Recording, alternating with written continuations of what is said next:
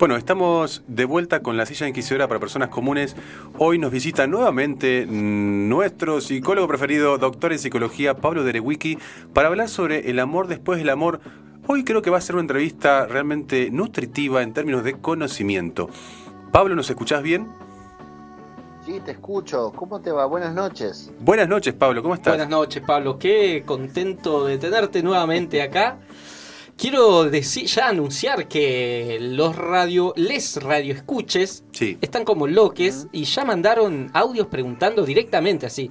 Esta pregunta es para Derewiki. Ah, sí. Así, aparte obviándonos, ¿eh? obviándonos a nosotros como pasando como... Nos, pasaron por arriba. Sí, sí, sí. Derewiki cada vez nos convencemos más que tener que estar acá. Ustedes me vendieron como el mejor, por eso se están preguntando eso. Hay que sacarse la duda. no, bueno, pero la verdad que siempre que estuviste en el programa, por eso te volvemos a invitar y que de alguna manera ya eh, vas siendo parte del equipo. Eh, siempre nos aportaste muchas cosas eh, interesantes para pensar, para profundizar, incluso hasta se han este polemizado. sí, se han polemizado, pero eso está bueno porque me parece que hace justamente, como dije antes, nutritivo a la conversación y a la construcción, no sé si construcción de conocimiento o qué, pero, pero bueno, está bueno. Está bueno que sea de perversidad. Construcción de perversidad, sí. Eh, sí, lo que está bueno del programa es que hay mucho, hay, hay mucha apertura y, respeto, ¿no? Y eso es algo que me gusta porque polemizar dentro de un marco de respeto no es lo mismo que polemizar dentro del marco del fanatismo. Entonces a mí a mí eso es lo que realmente me, satisface del programa y les, les quiero agradecer por invitarme de nuevo y bueno, eh, los conocimientos que puedo poner son gracias a que también hay gente dispuesta a escuchar, por supuesto. Claro, obviamente, obviamente. Está bueno lo que decís porque, eh, hablando en serio, pero a veces Polimorfes es un programa que está abierto a cualquier opinión y justamente para tratarla acá en la mesa, en el estudio y hablar eh, con respeto siempre, obviamente, más allá de que cada uno tiene su postura, su mirada de las cosas. pero es así. así que, bueno, Vamos al hueso, vamos, al, hueso, de la cuestión. No sé si estuviste escuchando. ¿Qué programa? Sí, la verdad yo estaba pensando de que con todo lo que se habló, con todas las preguntas, se pueden hacer más o menos como 50 programas hasta el 2025 de cada tema. Porque es, muy amplio, hablar del amor es tremendo. Es sí. Más interesante sería hacer una, tesis, ¿viste? Y pegamos un doctorado por ahí, algo, sumimos, sumamos unos puntitos. Pero viste, Pablo, que nosotros de alguna manera, más allá de todas las cosas que dijimos, tratamos de pensar esta, este tema de dos maneras. Una, eh, después, el amor después de que se termina una relación, y otra, eh, digamos, el, digamos, las distintas etapas o facetas que se producen dentro de una relación, en las cuales uno a veces puede decir, eh, se terminó el amor, pero la relación sigue, eso se, puede trabajar, etcétera. O sea, es como que lo, dividimos en esas dos partes. ¿Vos te parece que está bien hacerlo así, eh, digamos, este que, que, bueno, este tema se puede abordar de esta manera? Mira, eh, si hay una cosa que aprendí con todos estos años de terapeuta de parejas, es que uno no puede hablar de algo realmente fijo puede hablar de patrones comunicativos, puede hablar de relaciones de apego, pero no puede hablar de algo fijo.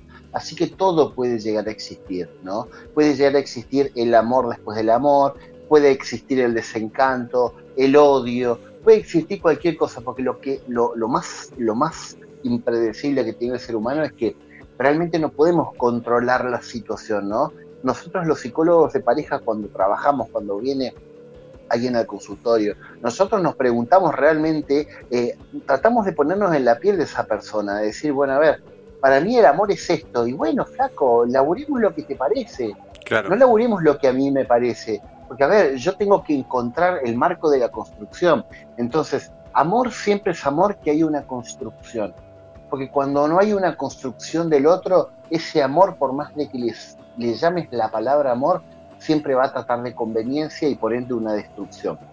El amor en sí, eh, según coincidencias internacionales, no es eh, una palabra, no es una definición, el amor es un acto.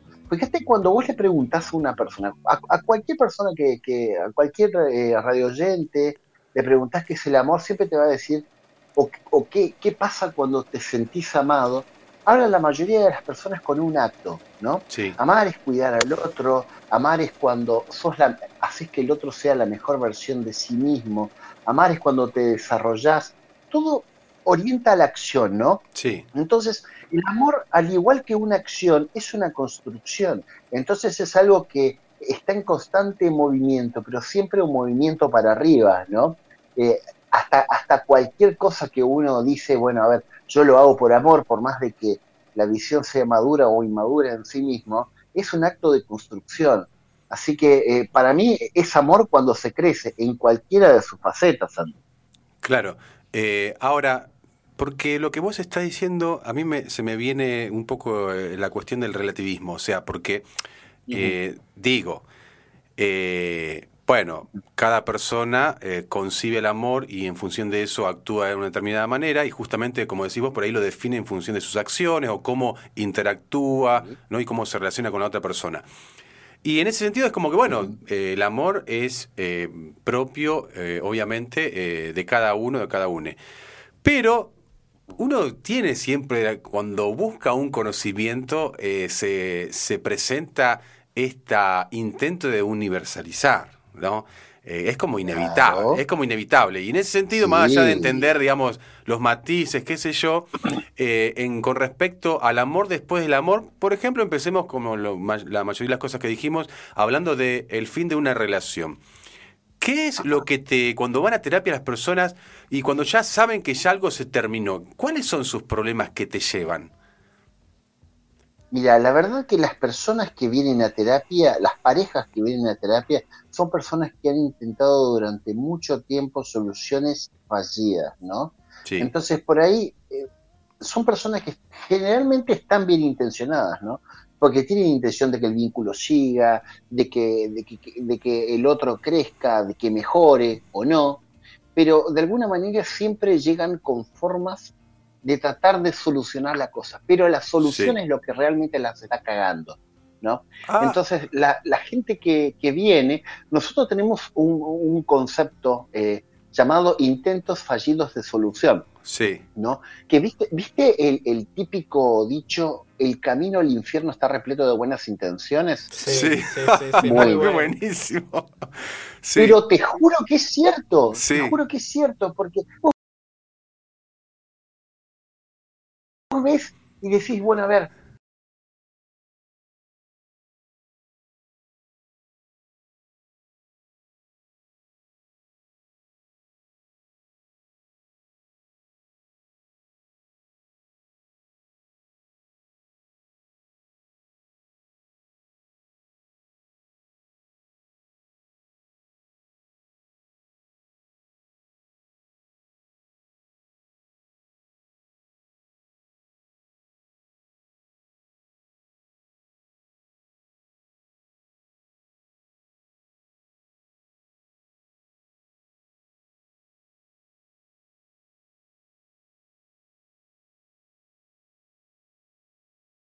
¿Cómo resolvemos un problema?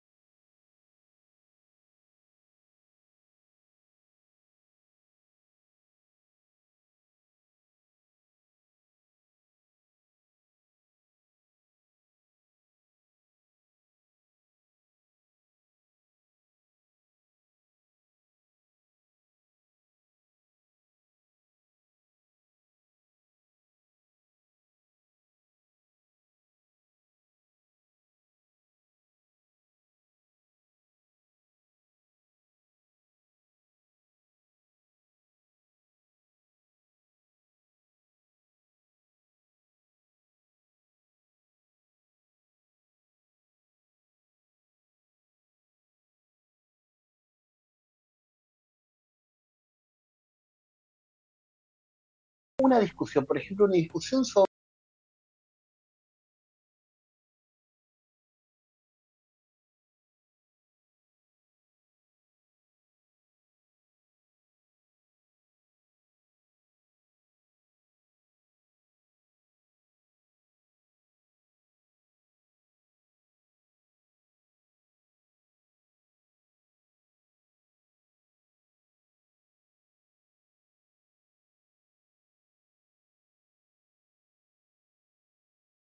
sobre eh, la visita a la madre de alguno de las de, la pareja, a la madre o al padre. Viene la suegra. Viene, la suegra. Viene la suegra. Este fin de semana viene mamá a visitarnos, se va a quedar.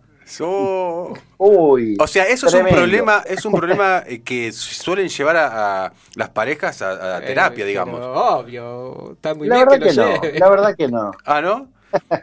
no, la verdad que no. Vos sabés que no. la gente, la mayoría de la gente que viene a terapia eh, y los problemas que en sí veo de parejas, esto es algo que es, es, común, es, el es que los problemas se dan por exceso de individualismo. Sí. Hoy en día la gente no puede o le cuesta un montón empatizar con el otro. Ajá. Cada uno vive su propia vida. Las redes sociales nos bombardean constantemente de que tenemos que ser felices, tenemos que ser nosotros mismos. Entonces, en el afán por el crecimiento personal, nos estamos olvidando de que necesitamos y la mejor manera de crecer es con el otro. Entonces nos ponemos en pareja, tratando de ser nosotros mismos y de que el otro solamente sirva para un trampolín para nosotros. El otro hace lo mismo. Entonces hay un desencuentro comunicativo tremendo en el cual se quieren, se aman, se adoran, pero no entienden cómo crecer. Y, y muchas veces el, ver que son personas que realmente es, vos y yo, no nosotros, no hay como un cuerpo en el medio que lo intentas construir, ahí radican muchos problemas, ¿no? Por supuesto. A partir de acá, infidelidad, celos, mala comunicación, eh, violencia, lo que quieras poner, pero para mí el principal problema es el exceso de individualismo. La gente no entiende de que nosotros nacimos para estar en pareja. Ah, mira. Wow, un, polémico, ¿eh? Sí, es polémico, sí. Fuerte declaración. Estoy pensando entonces, desde, desde esta perspectiva que vos nos presentás, eh, que el amor después del amor, digamos, eh, planteamos que hay como unos primeros años de enamoramiento, que vos estás como todo es color de rosa. No, primeros meses. Meses. Porque dicen que. ¿O no, eso Pablo? te iba a decir, eso te iba a decir. el enamoramiento tiene una fecha límite. Ay, ay, ay. ¿Cuántos meses, che? Seis meses. Y yo te digo que seis meses, coincido con Santiago. Bien. Porque fíjate, a ver. Yo estudié un poquito, te digo. Bien, ahí. Te digo una posta, meses una vivido? Oh, mira, te voy a tirar una posta que te va a dejar pensar. A ver.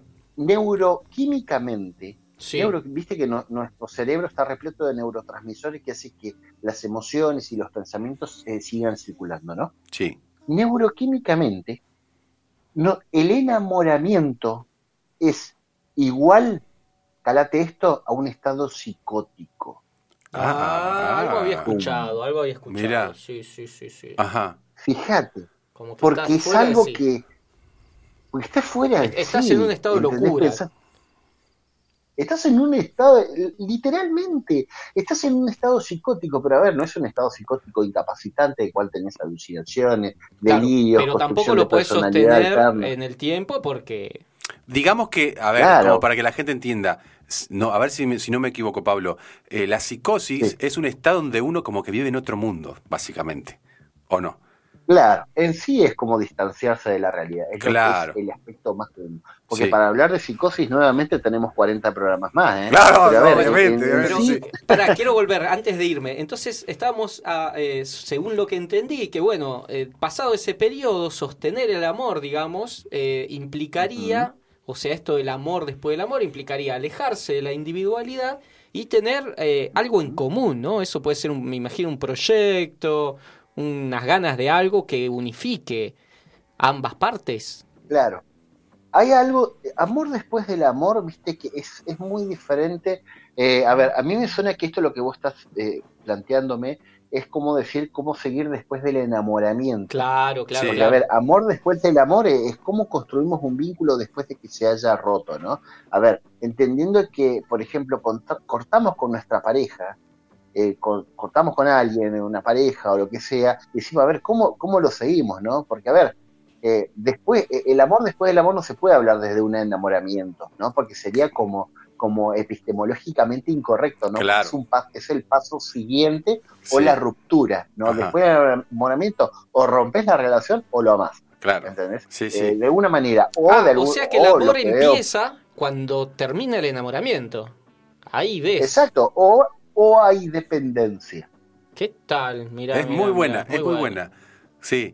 Eh... Ojo, esto que estoy diciendo puede ver en muchas variables y no solamente dependencia, puede haber un montón de cosas más. No, más vale. estamos en el campo de la diversidad. claro, exactamente. Es, es tan impredecible y tiene tantas, tantos vectores diferentes que no podemos englobar en una sola cosa. No podemos decir, a ver, ahí estamos nuevamente contra nuestra tendencia binaria de decir esto es, esto no es, ¿no? A mí no me gusta hablar en binario. A mí me gusta decir, bueno, a ver, tenemos la inmensidad de diversidades que le podemos poner. Entonces, a ver, después del enamoramiento viene lo que vos tenés ganas de tener, ¿entendés? Después de que cortes tu pareja, vos tenés lo que, lo que tenés ganas de tener, ¿no? Eh, yo soy eh, muy fanático y adepto de, la teoría del construccionismo, que dice que la realidad es lo que nosotros queremos que sea. Entonces, si vos, querés, si vos considerás que después del amor eh, viene la amistad, y va a haber amistad, porque tus actos van a conducir a una relación de amistad, siempre que sea mutuo, ¿no? Si vos decís que después del amor viene solamente el sexo, es porque vos estás perfilando construir algo, nuevamente, si es mutuo. Entonces, eh, hay, hay tantas diversidades como parejas y la verdad es que cada caso es un caso muy particular, porque después del amor puede venir lo que se te cante. siempre y cuando sea consensuado y con respeto. Estoy pensando en esas parejas que, cortan, viste, se odian, pero se siguen garchando. Cuando se ven, se pegan a garchar, se odian, viste, no se pueden ni hablar. Pero bueno, en ese campo. Como y pero dice Pablo, o sea, quieren que la relación siga siendo un garche. O sea, básicamente. Y sí, porque tal vez lo único que los mantenía era garchar y estaban enamorados porque vivían culeando todo el día. Entonces, a ver. Eh, es muy bueno. A veces sí, se, sí, sientan, bien, bien por esa persona. Se sientan como adultos. se sientan como adultos y dicen, bueno, a ver, ¿qué nos unió? ¿Qué no nos unió? A ver, lo, eh, lo metanalizan, es un trabajo espectacular. Y dicen, bueno, mira, la verdad que servimos para esto. Claro, me gusta esto. Bien. Oh, qué, qué bueno. Y está bien. Pero una cosa, Pablo, porque eh, bueno, tengo varias preguntas, pero una de las cosas que hablamos con Roy, eh, si vos, no sé si vos escuchaste, creo que calculo que sí, eh, es, por ejemplo, bueno, se termina una relación y hay un discurso como que, obviamente, que nosotros no es que estamos en contra, adherimos a que está buenísimo que la gente después de terminar una relación se lleve bien, pero a veces no pasa eso. O sea, por distintos claro, motivos. Por supuesto. O sea, se termina el vínculo. Sí, sí, odias, odias a la otra persona. Me lastimaste y, te odio por eso. Pero aunque no la odies, Roy, yo digo, a lo mejor se termina porque uno decide, no, yo con esta persona no puedo hablar más este vínculo. simplemente no quiero hablarte más. Claro. hablemos una diferencia, ¿no? Sí. A ver, nosotros decimos odiar, y la palabra odiar está mal visto en odiar a la pareja, ¿no? Porque decimos, bueno, a ver, otra cuestión un poco polémica, ¿no? Porque necesitamos separarnos de la otra persona y la forma más rápida de separar es enfatizar en las diferencias. Entonces por eso nosotros nos despechamos, decimos odiamos, es una cuestión eh, prácticamente de protección, ¿no? Cuando contamos, ah, no, el otro es un hijo de puta, eh, me recontracagó, me guampeo con otro, con otra. Entonces necesitamos sacárnoslo de encima. Llega un momento en que pasa ese duelo ese duelo de la relación y bueno, y uno empieza a pensar más maduramente. Sí. Así como en el momento del enamoramiento hay un momento de felicidad de que le vemos solo lo bueno, cuando cortamos, muchas veces, si uno no, no hace el proceso adecuado, lo termina como detestando, odiando. Sí, sí. Pero es algo que dura un ratito. Ajá. Eh, a menos que sea una personalidad madura, que ahí estamos hablando de que, bueno, ahí el pibe no se bancó y, bueno, se obsesionó o es un patológico de mierda que se empezó a actuar como violento o posesivo, celoso. No, claro, bueno, estamos hablando, por supuesto, de personalidades diversas. Claro, pero habría, habría una etapa, como decís vos, al, eh, como ocurre con el enamoramiento, eh, también después de terminar una relación, hay una etapa en donde uno tiende a distanciarse, buscar las diferencias, y eso produce resquemores, rencores y qué sé yo, ¿no? Que obviamente en algún momento se tendría que terminar, digamos. Es que necesitamos desenamorarnos, necesitamos dejar de pensar que el otro, para poder seguir tranquilo en nuestra vida. Nosotros, a ver, el, el, hecho de el, castigo divino tiene también una fase evolutiva en nuestra parte, porque nosotros decimos, sí, al otro le va a ir mal, eh, primero uno está desenamorado, dice, bueno, a ver, espero que, eh, bueno, que, al otro le cae, que le caen gorreando, y etcétera, etcétera. como que lo apartamos. Entonces es más fácil, nosotros, nuestro ego se protege y está buenísimo. Porque tenemos que contratar malo, no es que, ah, termina la relación y, ay, sí, todo feliz, todo positivo. Las pelotas hay que putear a la pareja, hay que, hay que separarse. Sí, Porque pasa? Eh, algo que saltó también en los mensajes es este sentimiento que le surge a algunas personas cuando tienen una ruptura de un amor muy fuerte, de decir, no puedo amar más. Ya está, ya está. Se, me, se me terminó la capacidad de amar. jodeme que tiene un nombre eso. A ver. No, por supuesto. Ay, me encanta, me encanta la conceptualización. ¿Cómo se llama? herida narcisista. ah, la famosa herida narcisista. Mirá. Es el mismo tipo de herida que tenemos cuando sentimos una infidelidad. Sí. ¿Qué te parece? Mirá. Esa herida narcisista viene de... ¿Por qué viene eso? Porque nosotros depositamos nuestro ego, nuestro yo, nuestra libido en los brazos completos de otra persona es inevitable en la fase cuando uno ama mucho, ¿no? O cuando ama. O cuando ama muy intensamente. Entonces, cuando el otro nos deja, especialmente sucede cuando hay una infidelidad, en cual ese yo se ve resquebrajado. Vos decís, ¿es posible reparar una herida narcisista? Y es muy complicado, pero de que se puede vivir y se puede mejorar, por supuesto. Eso se hace obviamente con terapia y es una terapia muy específica. ¿No? Ah, pero que eso tiene nombre, aunque no lo creas. No, no, está bueno, pero eh, vos estás diciendo que es difícil, eh, digamos, reconstruirse a partir de una idea, eh, de una herida narcisista, o sea, porque es algo que cala muy en, lo profundo, digamos. Uf, claro, claro. Me interesa. Por supuesto, una herida narcisista te agarra desde adentro, ¿no? Sí, sí. Es como que sentís que te desgarra, ¿viste? Cuando te rompió el corazón, ¿viste esa sensación de mierda cuando te hacen pelota? Eso es una herida narcisista, esa es la misma sensación que tenés. La, metáfora del corazón roto. Tenemos una pregunta de una oyente de Wiki. Voy a intentar em, que se escuche, a ver si acerco el celular al, al micrófono. A ver, dale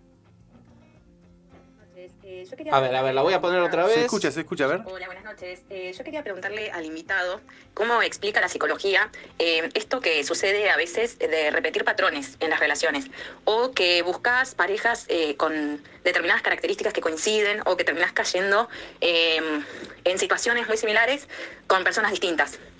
Muchas gracias. Lo, pusiste con el, rápido. Sí, sí, se entendió. Se Pero entendió, se, entendió. la pregunta. no, eh, excelente pregunta, me parece. Bueno, ¿por qué repetimos patrones? Espectacular. ¿Por qué repetimos patrones? Me da, me da miedo la respuesta. A ver, dale. Mirá, es una respuesta muy amplia lo que puedo decir. Tal vez la responda completamente, tal vez quedaría para una charla siguiente, pero voy a tratar de ser lo más sintético posible, ¿no? Ajá. Eh, con, todo, obviamente, el, debido respeto a todos los oyentes, ¿no? Sí, sí, a ver, cuando uno va creciendo, a medida que uno crece, uno va aprendiendo sobre relaciones con los demás, va aprendiendo relaciones sobre todo en el ámbito de nuestra familia, con nuestros padres, nuestros amigos, nuestros tíos, nuestros compañeros de juego y todo eso, formamos patrones relacionales, es decir, patrones de conducta en los cuales nos construimos nuestra personalidad, en el cual nosotros tenemos roles y funciones muy específicos con los cuales nos interactuamos, ¿no? ¿Qué sé yo? Está el líder, el que lleva siempre la pelota, el que, como era que pone la casa, el que invita a, es el que organiza las fiestas, eh, nosotros tenemos diferentes roles en la sociedad y esos roles y esos patrones con los que nosotros nos relacionamos son patrones que nosotros buscamos repetir porque nos acostumbramos a ellos. ¿Viste la típica frase, yo siempre, siempre buscas a alguien como tu viejo o como tu vieja? Bueno, mira, la concepción freudiana a veces tiene que ver con una cuestión un poco más funcionalista. Uno dice, busco, ¿por qué repito patrones? A veces esos patrones tienen que ver con las formas de relaciones a las cuales nosotros estamos rígidamente acostumbrados, ¿no? Por ejemplo, uno puede decir, bueno, yo siempre me consigo una persona manipuladora, una persona hija de puta, una persona buena, una persona concordante. Pero a ver, tenemos en cuenta una cosa, nosotros instintivamente buscamos la llamada complementariedad. Escuchen esto. La complementariedad es lo que hace que nuestras propias características de personalidad protectoras, sumisas, agresivas, impulsivas, lo que sea que tengamos, busque a alguien con quien nosotros podamos estar, ¿no? Entonces, ustedes chicos, con las parejas que ustedes eligen, ustedes eligen inconscientemente una complementariedad, ¿no? Ya sea para bien o sea para mal, sea para repetir patrones positivos o para repetir patrones negativos, o sea siquiera para curar ciertos patrones, ¿no? Porque también uno elige parejas según ideales, pero eso es una cuestión un poco más inconsciente. Entonces, al oyente, que la verdad que excelente pregunta que hizo, no solamente eh, eh, la invito a pensar en el hecho de qué es lo que uno está o intentando repetir, intentando complementar o intentando reparar. ¿No? Porque a veces uno repite patrones buenos y uno repite patrones malos. Claro, Depende también de nuestra propia capacidad. Como si, si eh, bueno, esto, el repetir patrón, ¿es positivo o es negativo? ¿Está bien o está mal? Esto de, bueno, salite de tu zona de confort, eh, buscar a alguien totalmente distinto y capaz que está súper bien que uno repita patrones porque se siente bien desarrollado está nuestra naturaleza, está nuestra naturaleza y uno deja de repetir patrones cuando va a terapia. Ah, ahí está, el, ahí está. En el fondo tiene que ir a terapia. Exactamente. Hay que ir a terapia. Te digo la verdad, esa persona, ese, ese oyente dijo, bueno, hay que ir a terapia. En, sí tiene razón en muchas cosas, ¿no? Porque, a ver, nosotros dejamos de repetir en cuanto nosotros tenemos el conocimiento cabal de nuestros patrones de conducta, ¿no? Ojo, esto es una terapia muy específica, ¿no? La tienen que hacer con un psicólogo de mucha confianza y, bueno, que tenga más o menos el, el, conocimiento de las técnicas para, para trabajar estos patrones de conducta, ¿no? Eh, pero a ver, todo se puede trabajar y todo se puede ¿Cómo se alimentan las chakras ustedes entre ustedes, eh? Sí, sí, sí, sí, no se piensa, está bien, hay, una colaboración. Vayan al psicólogo, chicos, vayan al psicólogo. acá somos pro terapia, siempre la defendemos y creemos que todas las personas deberían ir. Perverses Polimorfes es un programa muy filosófico, muy psicológico, o sea, nos encanta, nos encanta. Yo me quedé pensando, Pablo, porque vos dijiste recién hablando de esto de la complementariedad. Eh, o sea, uno busca a alguien para desarrollar su propio su propia personalidad y en eso radicaría la complementariedad. Algo así. Desarrollar no su propio no su propia personalidad, sino que una personalidad que le permita a nosotros desplayar nuestra personalidad en sí. O sea, alguien con quien uno puede ser libremente uno mismo. Claro. Qué interesante. Es muy interesante. Qué bueno que estas cosas quedan grabadas. Yo esto lo voy a volver a escuchar. No, porque aparte yo, yo pienso, porque en un momento hablamos del individualismo, del eh, narcisismo, etcétera. Pero en, eh, relacionarse con alguien que no te permite ser, es un bajón, o sea, básicamente. Eh, sí, sí. Eso creo que va más allá del narcisismo, ¿no? Ah, claro, claro, garcha muy bien. Claro. Bueno, ahí te desarrollás de última en una forma en una otra faceta. Y pero tarde o temprano termina, ese es el tema. Y sí, sí, sí, dura lo que Pero no siempre eh, el tema es que el tema es que no siempre elegimos algo para que sea permanente. Y ah. ahí está también las cuestiones, y ahí están las diversidades. Uno no siempre elige el amor eterno. Ah, eso es re interesante, porque yo soy una ah. persona que siempre que cree, porque eso porque estoy cortado con la tijera más tradicional que cada vez que pienso que me, relaciono con alguien para... Va a ser para siempre. Y no, no, no para siempre, pero como que lo proyecto en un tiempo largo. Ahora hay, gente que, no. que uno no ama para terminar. Claro. Santi, uno, uno no ama para terminar. Uno, uno ama para siempre, pero uno se da cuenta con el tiempo. Sí. Que se termina. Claro, claro, uno, uno se da cuenta, yo no me pongo de novio con una persona, ustedes o los oyentes se ponen de novio con alguien para terminar el tiempo. Al ratito, Con, una, con la idea exclusiva de decir, bueno. Si lo hacen, son eh, perversos o perversas, porque la verdad que debe haber gente así. Claro. Hay de todo en las líneas del Señor. Pero en el fondo, esa gente que se relaciona así de esa manera es porque, nada, quiere pasarla eh, un rato bien y le promete cosas y después es toda una mentira en realidad, porque sabe que no. Mira, y ese hace no a la cabe otra mejor. Sí. No le cabe otra mejor palabra que perversos polimor. Exacto. Ahí va, ahí va, ahí va. Sí, poca responsabilidad afectiva, eso no se hace. Exacto. Eso, esas cosas no se hacen. Y Pablo, como para. para... cuando, eh. No, no, digo porque ya nos, estamos quedando sin tiempo, eh, pero para ir cerrando la entrevista, eh, porque ya aparte se termina el programa, este, ¿qué consejo le darías a esas personas? Vayamos a las personas que eh, terminan una relación y tienen dificultades para volver a relacionarse, porque no pueden hacer el duelo o porque extrañan, digamos, pensando en que la relación que la persona que ya con la cual ya no están sabemos que es imposible, ¿no? Pero sin embargo, quieren rehacer su vida y no pueden. ¿Cuál sería el consejo que le podés dar?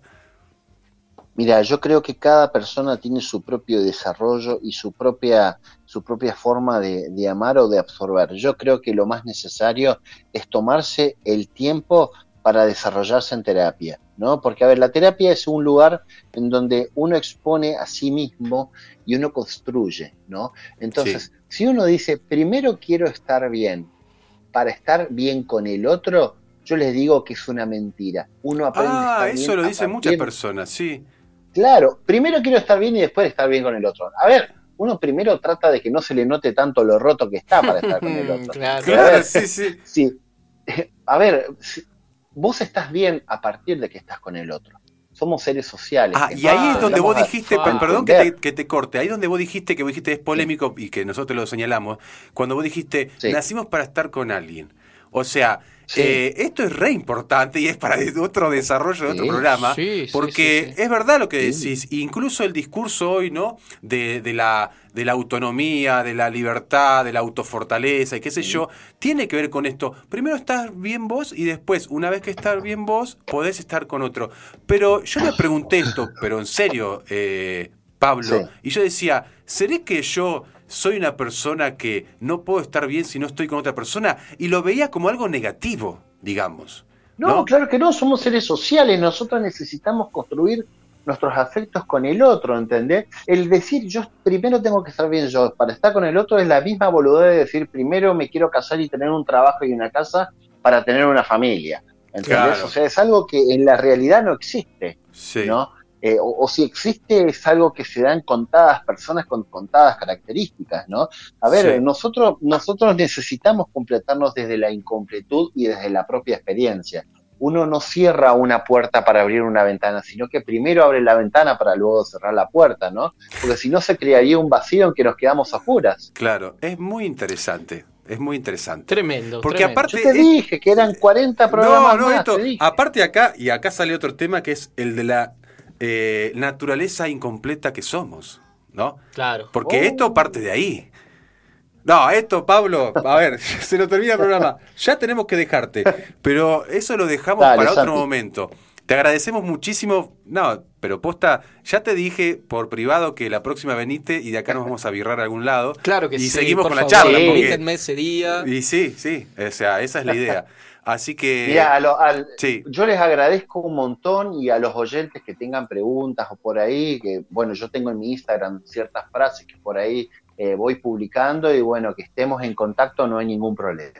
Buenísimo, buenísimo, Pablo. Muchas gracias. Y bueno, prontamente, en algún momento, en alguna vuelta, en algún otro tema, vamos a volver a hablar y te agradecemos que pases linda noche y hasta la próxima. Gracias, muchas gracias. Que tengan buenas noches. Chau, chau. Qué tremenda. pasaba Pablo Derewiki, doctor en psicología, y lo que pasó fue lo siguiente, porque uno mientras eh, está haciendo la radio, a su vez va pensando en un montón de otras cosas. Eh, de alguna manera decidimos, sin decirlo al aire, no hacer el disco histórico, yo, porque yo pensaba, debo confesar, digo, bueno, lo dejamos para la próxima semana, claro cuando esté George, más allá de que el disco justo coincidía con el tema, eh, pero bueno, daba para que esté George y que pueda desarrollar sobre el disco, ¿no? Que es un discazo. No importa cuál sea el tema de la semana que viene, podemos retomar este gran disco la semana que viene justamente. Eh, estábamos hablando del disco de Fito Páez. Sí. Eh, del que sacamos el tema de hoy, que tiene el tema del amor después del amor. Después del amor, sí. Pero bueno, como George no pudo venir, este, vamos a hablaremos con George, porque también estos son decisiones colectivas, este, vamos a tratar de eh, hablar sobre ese disco la semana que viene. Antes de despedirnos, porque en cualquier momento llega Me llama la atención que todavía no, no llegado, pero no, hay, tres Ahí creo que Cami le fue a abrir. Ah, está. Yo quería eh, ver en YouTube, por si hay algunos mensajes que no, hemos leído, como para, a ver, Este, mm, sé que estuvo escuchando mi hermana Mirna de Rosario, desde Rosario. Eh, Josefina Gómez eh, también estuve escuchando y